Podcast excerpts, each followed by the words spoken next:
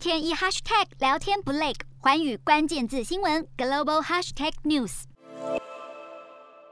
缅甸军方在今年二月发动军事政变，推翻翁山苏基所领导的全国民主联盟政权，并将翁山苏基等政府高层关押入狱。目前，翁山苏基已经面临一连串的指控。不过，根据缅甸媒体报道，军政府在十六号对翁山苏基再添加一条新的罪名。缅甸军政府十六号指控，由翁山苏基领导的全国民主联盟在二零二零年大选中涉嫌舞弊，违规行为有包括。破坏选举程序，以及将没有选举权的人列入选民名单中等等，包含翁山苏基、前总统温敏在内，一共有十六个人面临了这项指控。不过目前还没有消息指出这项指控的诉讼程序会在什么时候展开。